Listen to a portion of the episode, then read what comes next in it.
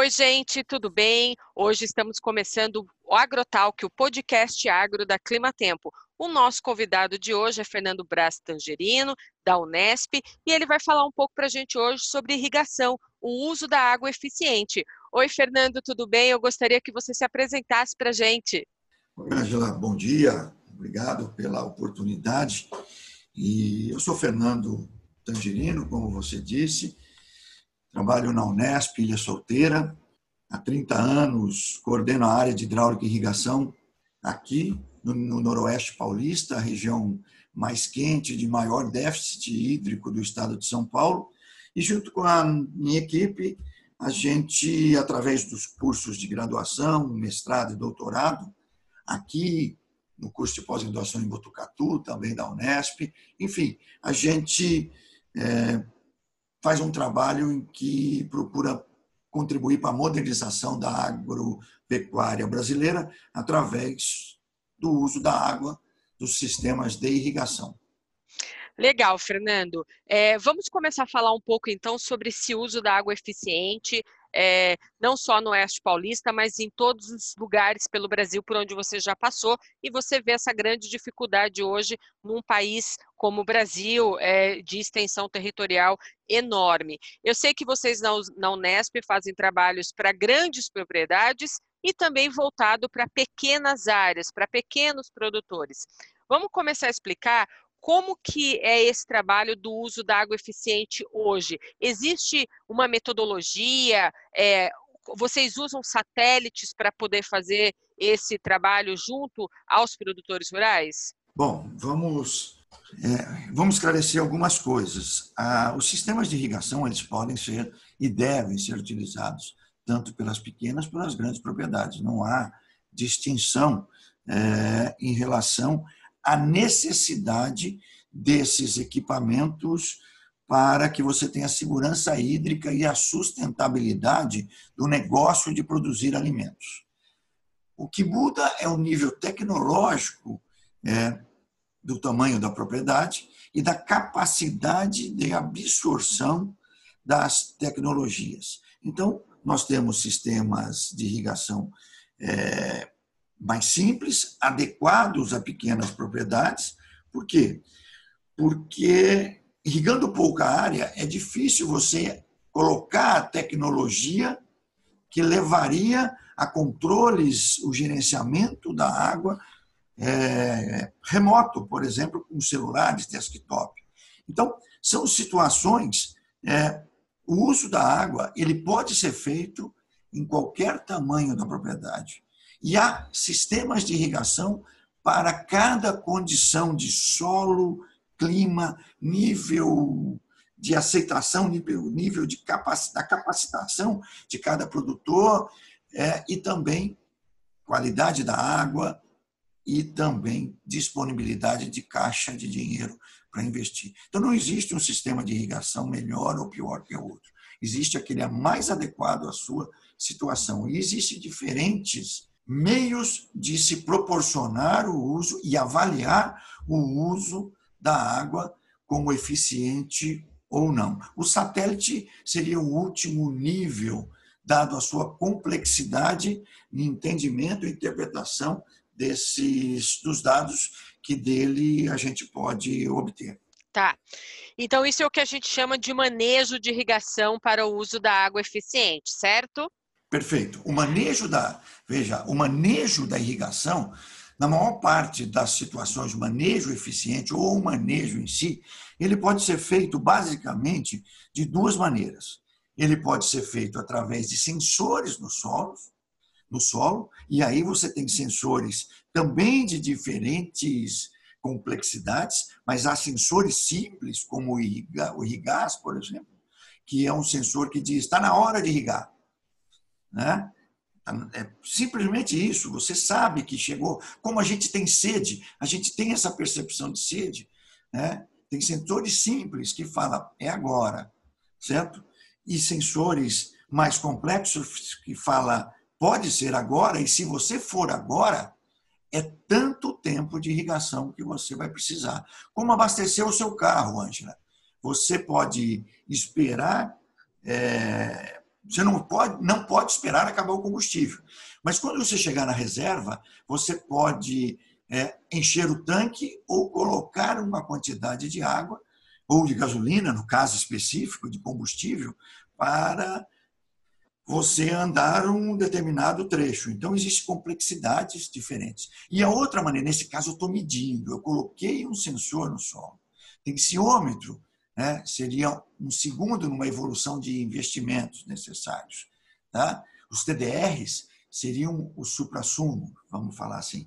E, por outro lado, eu posso estimar a perda de água do, do, do, do, meu sistema para um processo de evapotranspiração. O que é evapotranspiração? É a transferência de água do solo para a atmosfera através da transpiração das folhas e evaporação do, do, do solo. Igualzinho a gente. A gente faz xixi e a gente transpira. E a gente, só que a gente sabe, nós somos, nós temos dotados de inteligência e nós sabemos o momento né, que a gente está com sede, que a gente precisa repor. Então vamos lá. Né? A gente faz o uso eficiente da água, medindo o quanto eu tenho de armazenamento no solo, ou Sim. estimando as perdas. Estimar as perdas significa contar com as estações meteorológicas. Então, no caso aqui do Noroeste Paulista, a Unesp, como é, base para suas pesquisas, mas também com um grande projeto de extensão, a gente opera a rede agrometeorológica do Noroeste Paulista, em que, de forma livre e gratuita, a gente coloca à disposição do irrigante o valor da evapotranspiração. Basta ele entrar e saber, ontem evapotranspirou 4 milímetros. 4 milímetros é o que eu tenho que aplicar. E os satélites? Os satélites têm uma especificidade. Ele não dá, os que estão em cima da gente todo dia, é, eles têm um pixel muito grande, ou seja, eles a, a menor é, é, unidade que ele olha é muito grande. Uhum. E isso é, é, cabe 10, 15, 20, 50 propriedades lá dentro. E os satélites que olham coisas menores, que te dão resoluções menores, eles estão passando em cima da gente a cada seis dias, 16 dias. Portanto, eles são instrumentos, são instrumentos perfeitos para avaliação de como você está usando a água e não como você vai usar. Não sei se eu compliquei demais. Não, eu, eu, eu queria falar um pouco sobre como esse clima impacta no uso da irrigação. Hoje nós temos no, no agro brasileiro muitos produtores rurais plantando diversas culturas, né? Temos soja, milho, cana, estou falando das principais, né? É, o clima dentro desse, desse uso eficiente da água, ele entra como é, um ajudante e também um complicador, porque quando a gente tem é, previsão de chuva para determinada área, o produtor ele pode, se ele faz o uso da irrigação, ele pode ir lá fechar a torneirinha dele da irrigação e usar a água da chuva. Mas quando não chove, ele é necessário que ele faça o uso dessa irrigação. Mas a gente sabe que nem todos os produtores pelo país possuem é, um sistema de irrigação dentro das suas propriedades. É, na, sua, na sua andança por esse Brasil, o, qual, qual seria a proporção hoje do uso da irrigação hoje pelo país? Ainda é baixo? O custo dessa irrigação eficiente é caro para o produtor rural? Poxa, Ângela, você agora você colocou aí, certo? Acho que eu vou precisar de meia hora só para responder essa pergunta adequadamente. O Brasil irriga pouco.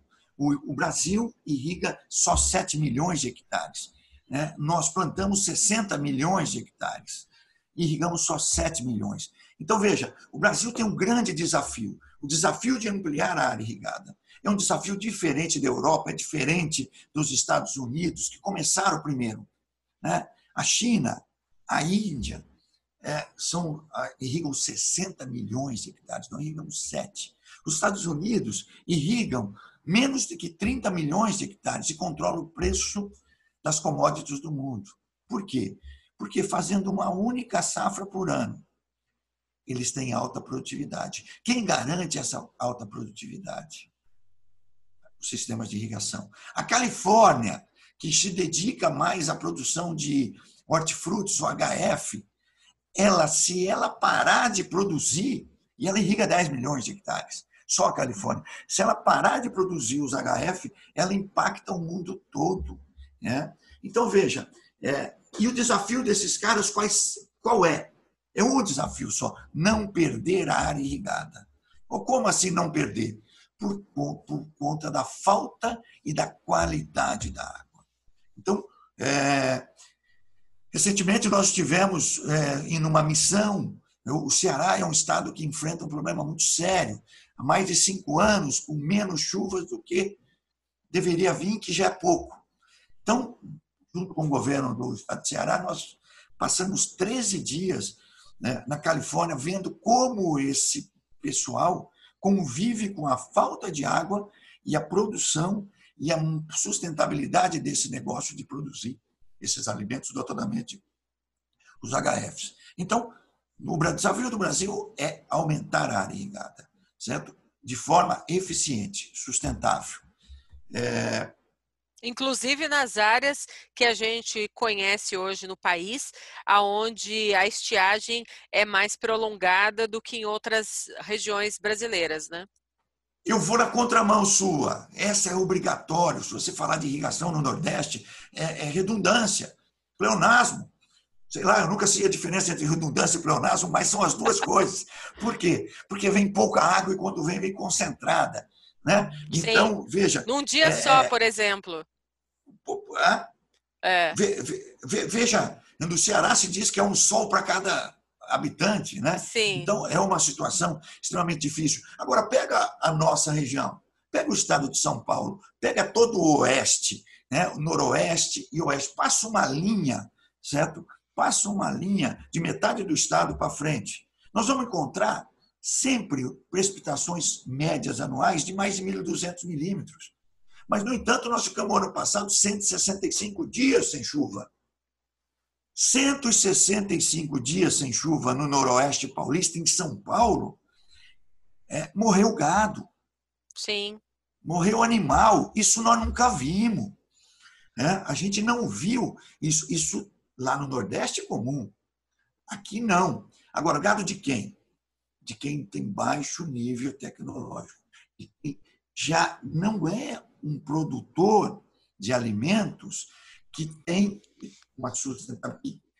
Implanta tecnologia, colhe produtividade. E eu vou chegar no preço ainda antes eu vou colocar essa situação. Veja, e aí nós estamos falando, nós temos que ter muita, muito cuidado, Anja, quando a gente fala de chuva, quando a gente, com a escala que a gente está trabalhando. Nós ficamos no ano passado até 165 dias sem chuva, e quando fechou o ano, choveu os 1.200 milímetros. Choveu a média esperada, mas com uma grande variabilidade no espaço e no tempo. No local onde ele caiu, onde as chuvas convectivas estão cada vez mais preponderantes às chuvas frontais, que levantam o armazenamento de água no solo, recarregam o lençol freático, com isso faz com que as nascentes sejam é, é, fortes né, e soltem mais água na estação seca, que tradicionalmente ah, acontece. Né? Então, não existe região no país em que você pode falar que você não precisa da segurança hídrica dos sistemas de irrigação. O Pará, em que você tem meses de déficit hídrico e é uma fronteira que começa a entrar bem a irrigação. Rondônia, em que o índice de chuva é de 2 mil milímetros, mas você tem períodos cada vez mais intensos que tornam insegura a produção de alimentos. Bom, então vamos lá.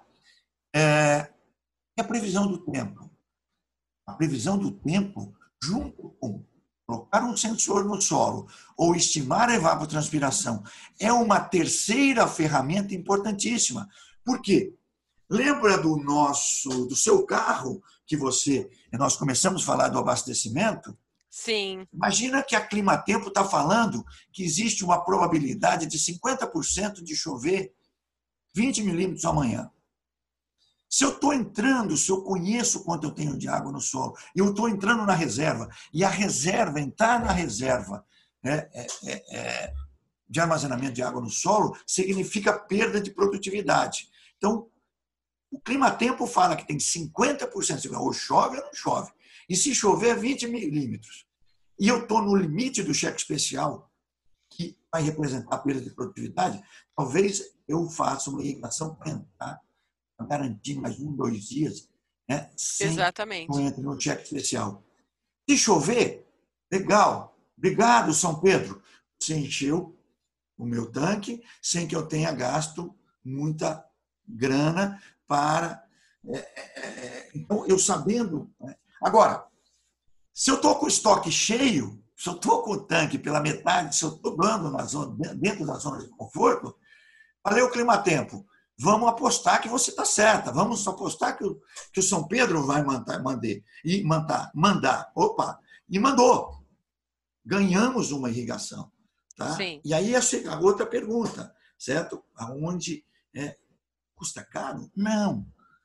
Essa não é a pergunta, Ângela, que deve ser feita nunca. Pergunta que tem que ser feita é: se eu fizer esse investimento, quanto eu vou ganhar? Essa, quantos, essa é a pergunta. Quantos quilos de alimentos em produtividade eu vou conseguir produzir? Correto? Eu vou mais longe, certo? Quanto de grana eu vou botar no meu bolso? A produção de alimento é um negócio.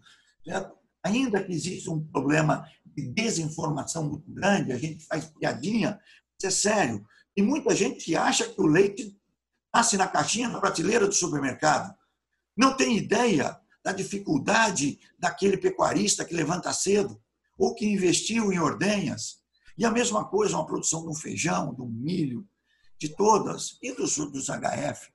É, então, veja, é, e quando eu tenho investimento em sistema de irrigação, eu tenho muito mais do que a segurança hídrica, Angela. Eu tenho a liberdade de plantar e colher a hora que eu quiser. E com isso eu posso me planejar e me utilizar de uma lei que político nenhum conseguiu revogar, que é da oferta e procura.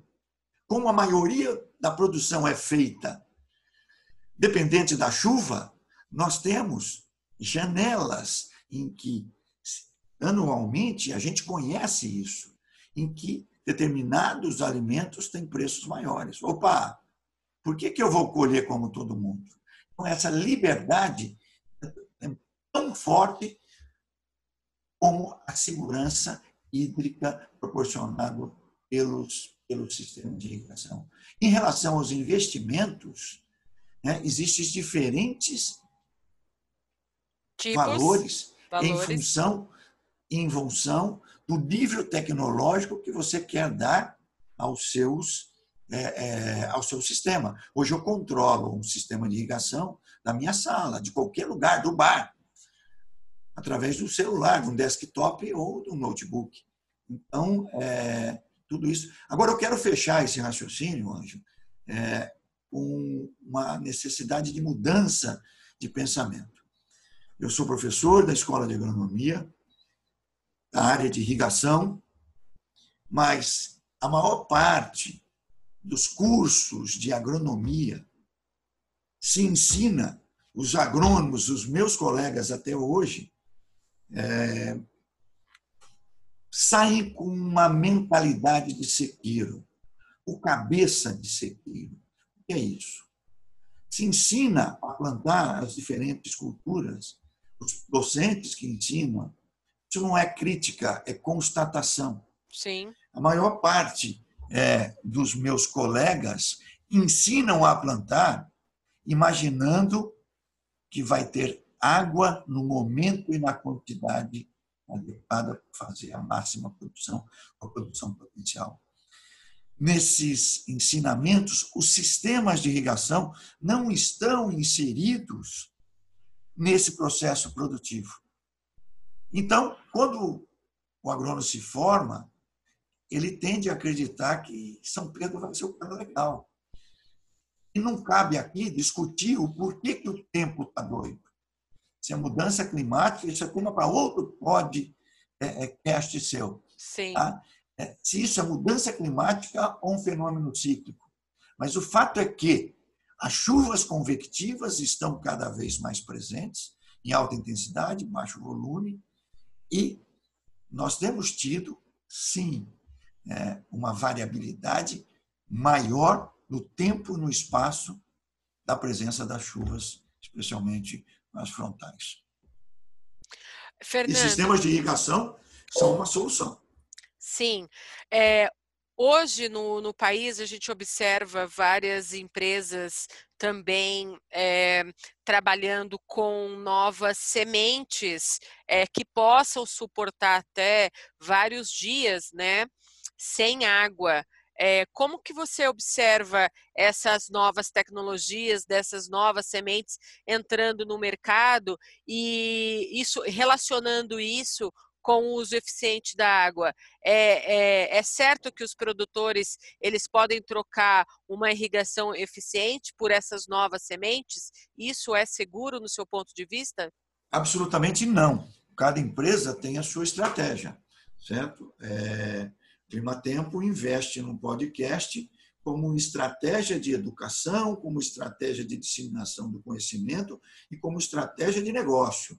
Né? As companhias como a maior parte da produção é feita ainda sob condição de sequeiro, as companhias investem em melhoramento genético, a resistência à seca. Mas isso embute uma outra situação, Ângela. Veja, mesmo essas, é, esses híbridos, essas variedades, é, esse material genético que teria é, uma certa tolerância, não resistência à seca, essa tolerância, com perda menor de, de produtividade, elas podem ser irrigadas. E a busca pela produtividade máxima, potencial, é, é isso que deve acontecer. Isso nós chamamos de produtividade da água. Né? Se você está usando o termo eficiência é, do uso da água, mas o mundo todo passou a adotar o nome produtividade da água. O que é produtividade da água? Quantos quilos de alimento, ou quantos quilos daquela, é, é, é, do que seu foco de produção, eu consigo fazer com cada metro cúbico de água que foi colocado à planta. E a produtividade mudou de nome, a produtividade da água, porque quando você coloca num gráfico embaixo produtividade física e no outro lado a produtividade de água, quanto eu fiz de alimento com cada mil litros de água, eu consigo separar muito claramente aquele bom produtor de alimentos, agronomicamente falando, e também qual é a sua relação com o uso da água. Então, eu posso ter um produtor de milho fazendo 10 mil quilos por hectare de milho, sendo um bom usuário de água, e eu posso ter um outro fazendo 10 mil quilos, sendo um mau usuário da água. Vou explicar. Tá? É, eu vou dar números da minha região. Tá? Vou dar números da minha região. Tá? Então, aqui, uma safra de milho, eu vou precisar entre 350 e 450 milímetros para fazer uma safra de milho. Então, se eu tenho dois irrigantes, um produzindo 10 mil quilos, outro produzindo 10 mil quilos, mas um aplicou 350 milímetros para fazer os 10 mil quilos. E o outro aplicou 500 milímetros, porque ele não controlou a água, ele usou a butina.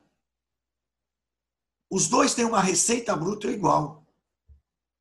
Mas aquele que colocou 350 milímetros, ele é muito mais eficiente, porque ele tem uma produtividade maior de água. Ou seja, ele pôs menos água para fazer a mesma produção. Portanto, ele gastou menos energia, ele, ele preservou os recursos naturais, notadamente a água. Sim. E teve mais lucro. Como ele fez isso? Investindo em sistema de irrigação e na capacitação técnica para decidir colocar a água no momento na quantidade certa, utilizando todas as ferramentas disponíveis é, é, no mercado. Portanto, o que se tem e se deveria ter seriam as empresas, os melhoristas, é, apostando também fichas, investindo em plantas e material genético em que dane-se a falta de água. Se der falta de água, pode perder produtividade à vontade. Mas respondendo à correta aplicação de água. Ou seja, buscando alta produtividade sem ter que colocar uma característica de resistência à falta de água. Porque, no melhor dos mundos, quem tem o sistema de irrigação teria por obrigação, Angela, fazer o correto, administrar corretamente a, aplicação da água ao solo, garantindo um perfeito armazenamento, garantindo que a produtividade seja muito próxima da produtividade potencial definida da genética. Fernando, eu estive esse ano no, no interior de São Paulo, aí na região de Tabapuã, visitando um parque citrícola, né, de laranja. É, e esse parque ele usa da irrigação ele não espera pela água de São Pedro para poder fazer a produção de laranja e exportar essa laranja para fora do país. Não só alimentar o povo brasileiro com essa laranja, mas levar essa laranja para fora do país. É, eu observei que esses resultados da produtividade da água são bastante interessantes do ponto de vista de viabilidade do cultivo da, da cultura que você trabalha. É, hoje, no, na sua área de pesquisa, aí no, no Oeste Paulista, na, na, região noroeste do estado de São Paulo, é, quais são as, a, as culturas que mais utilizam da irrigação complementar? Bom, aqui no, no, no, no Oeste, né, no Noroeste Paulista, nós vamos começando pelas citros. Hoje o Parque Citrícola Irrigado, especialmente nessa nossa região, que tem o maior déficit hídrico do estado de São Paulo, é, os citricultores já entenderam a necessidade da irrigação é, e especialmente porque eles podem definir o momento de, de promover a florada, né? E com isso não, pode, não, não esperam. Veja, nós estamos em novembro, não choveu. Né? Nós temos núcleos de chuva aqui na região Ilha Solteira é, e esse ano está sendo até pior do que o ano passado. O ano passado nós ficamos 165 dias direto. Esse ano nós tivemos interrupção de contagem com pouca chuva. Tá? Então, nós chegamos aí a ficar 80, 110, dependendo. Depois vem, chove um pouquinho, você interrompe a contagem, e hoje você fala, ah, só está 20 dias. Mas, então, nós tivemos uma interrupção com muito pouca chuva, e isso traz umas consequências diferentes, né? especialmente para as culturas é, é, perenes, pastagem. Nós estamos em novembro e a pastagem aqui está seca. Parece que você está ainda em julho, porque não, não, veio a chuva. Então, nós irrigamos no, no noroeste paulista as principais culturas irrigadas, citros, uhum. grãos em geral, soja, milho, feijão. É, irrigamos pastagem, irrigamos um pouco de cana. É, eu acho que essas são. Ah, e o algodão. O algodão tem um polo forte aqui na região de Cardoso, e um polo que está crescendo muito na região de Cardoso e Paulo de Faria, é uma região que no passado foi forte em algodão, e, e depois, por conta de pragas, doenças, isso acabou, e hoje, de cinco anos, talvez quatro anos para cá, é, o, um grupo de irrigantes começa a a, ter um volume expressivo e num algodão de excelente qualidade, um movimento muito bom. Por quê? Porque eles plantam em fevereiro. Eles plantam em fevereiro é, e colhem no seco, totalmente seco, então a fibra longa. Então estão fazendo é, laranja de qualidade, estão fazendo algodão de qualidade na região. É, e o algodão está sendo irrigado pelo pivô central, enquanto que a laranja é, existe um movimento de uso de pivô central, gotejamento e microaspersão. Então, três sistemas disputando o espaço da laranja, os grãos. Né? Também o pivô central prepondera, né? a pastagem, é, especialmente gado de leite, é, pequenas propriedades é o sistema de aspersão convencional em área ou em faixa. E eu acho que são as principais. É, são as, tomate, tá? Esqueci. Certo? Na região de Araçatuba existe um polo crescente é, forte, à margem do rio Tietê, é, de tomate, que está fazendo a diferença também, pelos, produzido também pelos pivôs centrais. E, e é isso. Né? Tá. A região, mas ela irriga muito pouco, viu, Ângela?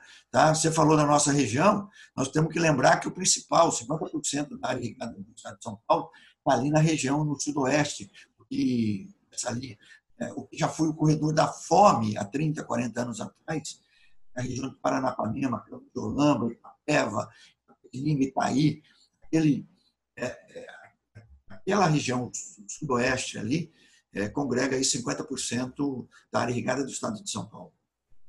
Ô, Fernando, a gente falou sobre o consumo de água pelas plantas no início desse podcast, mas a gente não entrou aqui é, falando dos custos dessa irrigação, porque é, é, ainda é muito caro para o produtor rural brasileiro usar essa tecnologia, os custos dessa irrigação são muito altos?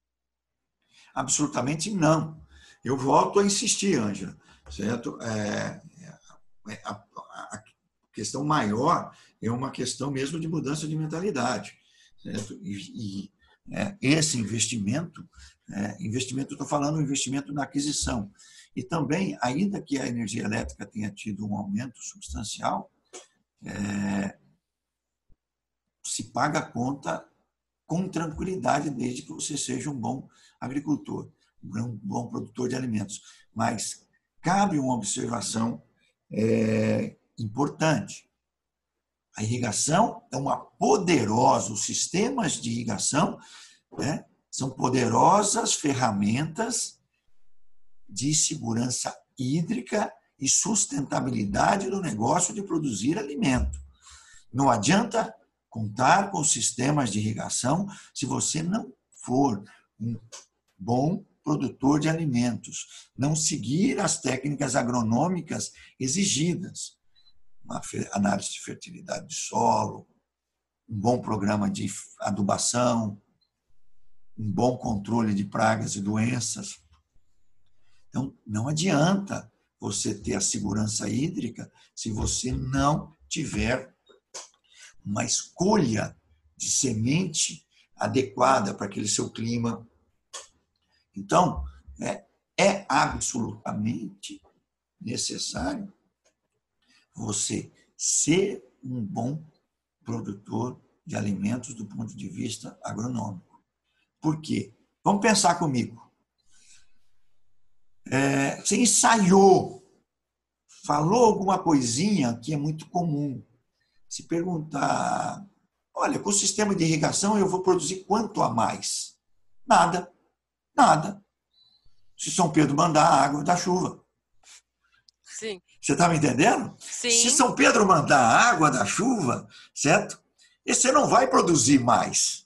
Né? Eu tenho aqui, nós temos um experimento hoje que a gente está testando um, um, aplicativo, chama Advisor, né? de, de manejo da irrigação.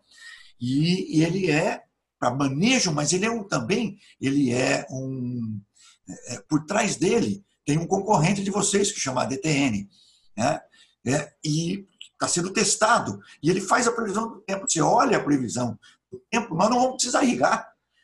Se o sistema tiver adequado, né, nós irrigamos para plantar, fizemos duas irrigações e não precisamos. Mas ele acertou todas, né, até agora. Acertou a previsão do tempo. Tá? Mas será que é isso? Será que a Climatempo está falando para a região de Araçatuba até fevereiro, quando a gente vai colher essa soja? Vai chover? Se chover, nós não vamos precisar do sistema de irrigação. Por quê? Olha que interessante. A soja plantada, a soja plantada do lado né, dessa área irrigada, né, naquela primeira chuva, está tá igual a soja plantada com uma semana de diferente debaixo do pivô central. Por quê? Porque choveu. Então, de novo, instrumentos de previsão de tempo são tão fundamentais hoje para quem é agricultor, produtor de alimentos sequeiro, como de irrigado. Como ferramentas. Então, esse conjunto de ferramentas, eu estou querendo levar a conscientização, ao convencimento da necessidade, Ângela, de a gente se capacitar cada vez melhor e se utilizar de todas as ferramentas que a tecnologia, o conhecimento nos trouxe. Para isso, nós precisamos também sair da zona de conforto e fazer os investimentos necessários para o entendimento e a produção maior, custos menores ou até maiores, mas com receitas líquidas maiores. Como eu faço isso? Combinação de escolha de uma boa semente, práticas agronômicas, segurança hídrica e apoio na tecnologia, em que a previsão do tempo é, é, é fundamental. Que eu possa, é, eu ligo um motor de 150 cavalos, dou um giro, certo? Trabalho 21 horas naquele dia, aplico 8 milímetros. Eu tenho um consumo de energia, eu tenho um consumo de ar. Pô, mas Sim. peraí, deixa eu ver. Existe então a gente, um custo. É, a gente mostra nas minhas palestras, eu gosto sempre de mostrar uma foto de um equipamento ligado, né, às 11 horas da manhã, e com muito vento e assim tudo carregado, né? E a previsão do tempo falava que existia 500% de probabilidade de chover muito amanhã.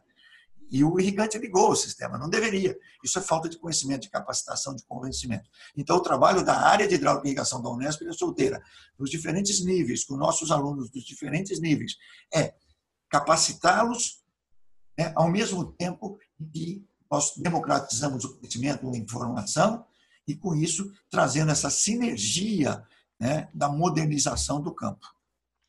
E é o que nós estamos fazendo hoje, certo? Que nós estamos aqui conversando sobre isso e, e, e tentando mudar é, toda uma linha, ó, a cabeça de sequeiro Sim. do irrigante. É a mentalidade de sequeiro. Mas Exatamente, porque a solução hoje, né, o que ele, o produtor busca é aquilo que você comentou, é, é, é, mais produtividade, a custos de produção menores, uma eficiência produtiva que chega ao campo com maior rentabilidade para ele, produtor rural. É, hoje eu observo que existem várias técnicas de conservação, não só de pós-colheita, muitos produtores estão encarando isso como um desafio, como você disse, mas eu gostaria de saber é, como que é, a inteligência artificial, é, o, a, o IoT, que todo mundo comenta, essa, os dados, esses dados hoje, essa tecnologia está sendo usada para essa produtividade da água hoje? Ângela, essa, essa, essa, é uma questão bastante sensível, tá?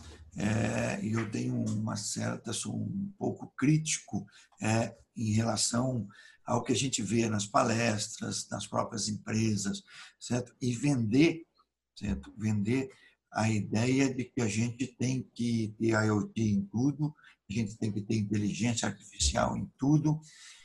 É, eu insisto que o produtor de alimentos, é, ele, ele nós vamos encontrar entre os produtores de alimentos desde o mais baixo nível, desde a agricultura de subsistência até o mais alto nível tecnológico. É, a minha crítica é muitas vezes querer generalizar a necessidade de incorporar essa mais alta tecnologia a alguém que não está preparado para isso. Tá? Então, é fundamental o trabalho de extensão rural, no primeiro nível, que cuida essencialmente dos pequenos produtores. Depois, um nível acima, assistência técnica. E paulativamente, paulatinamente, e incorporando essas tecnologias, elas estão presentes. Eu acabei de citar, eu estou validando, eu estou testando uma plataforma de elevado nível em que funciona muito bem nos Estados Unidos. E não tem é, é, a, a mesma. Né? Você precisa escolher qual irrigante você vai colocar essa Ferrari na mão. Você Ô, Fernando.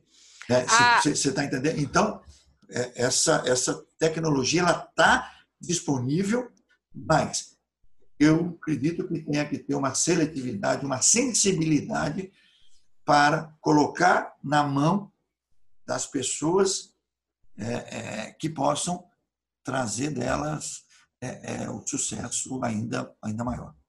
Exatamente. É, de uma forma geral, então, a gente precisa unir esses esforços e cada vez mais cada um fazendo a sua parte, né, claro, para vencer estes desafios que não só o clima, mas é, o segmento público e privado é, traz para a gente no, na rotina diária para o produtor rural. É, eu acho que fica aqui, então, no final desse nosso podcast, é, esse recado para, para os produtores rurais hoje brasileiros, é, os outros estados brasileiros que sofrem com a falta de água, mas que estão aí em busca de um desafio para usar essa produtividade da água é, de uma forma que possa produzir com maior é, rentabilidade, não é isso? Perfeito, eu acho que a capacitação a capacitação em todos os níveis, como você lembrou, é absolutamente é, necessária né, e o esforço conjunto e a sensibilidade né, daqueles stakeholders que se dedicam à transferência da tecnologia.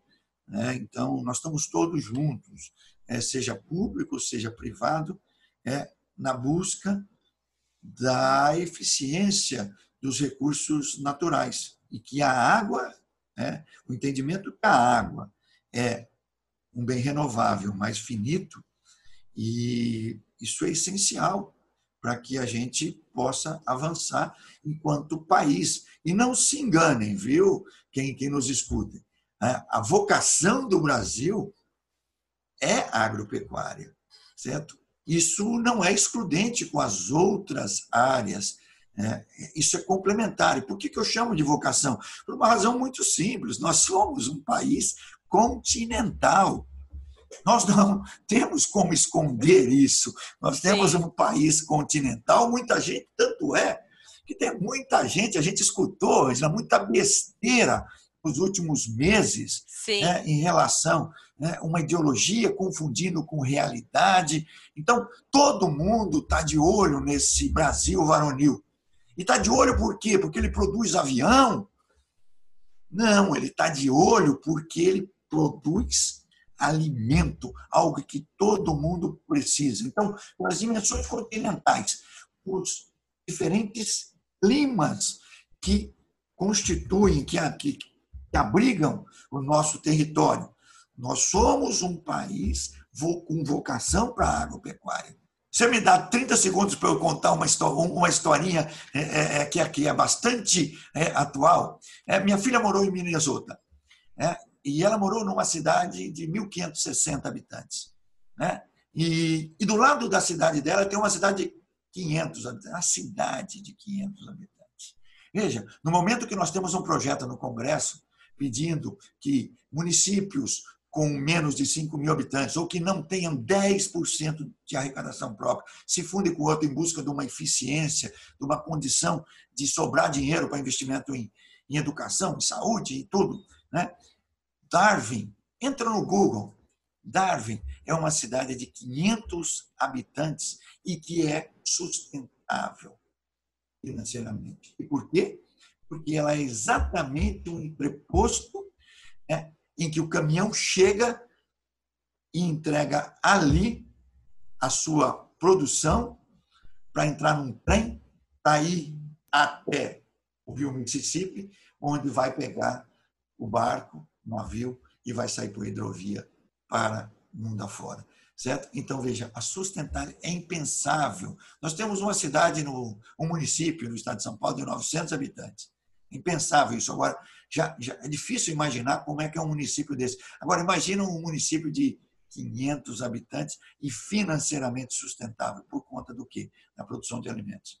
Então, é isso, Angela, certo? É, os fenômenos climáticos estão é, é, constantes, né? E, e solução para isso, a resiliência, né? a, a mitigação, ela vai se dar dentro do campo, no campo, com os investimentos em sistemas de irrigação. Não tenha dúvida disso. todo mundo que estava aqui com a gente pôde é, conhecer um pouco mais sobre esse uso da água é, e sobre o manejo da irrigação e dessa água, o impacto do clima para o produtor rural e o uso da irrigação. Eu te vejo então numa próxima entrevista. Obrigado pela oportunidade, parabéns pela iniciativa e pelo trabalho. A gente é fã de vocês.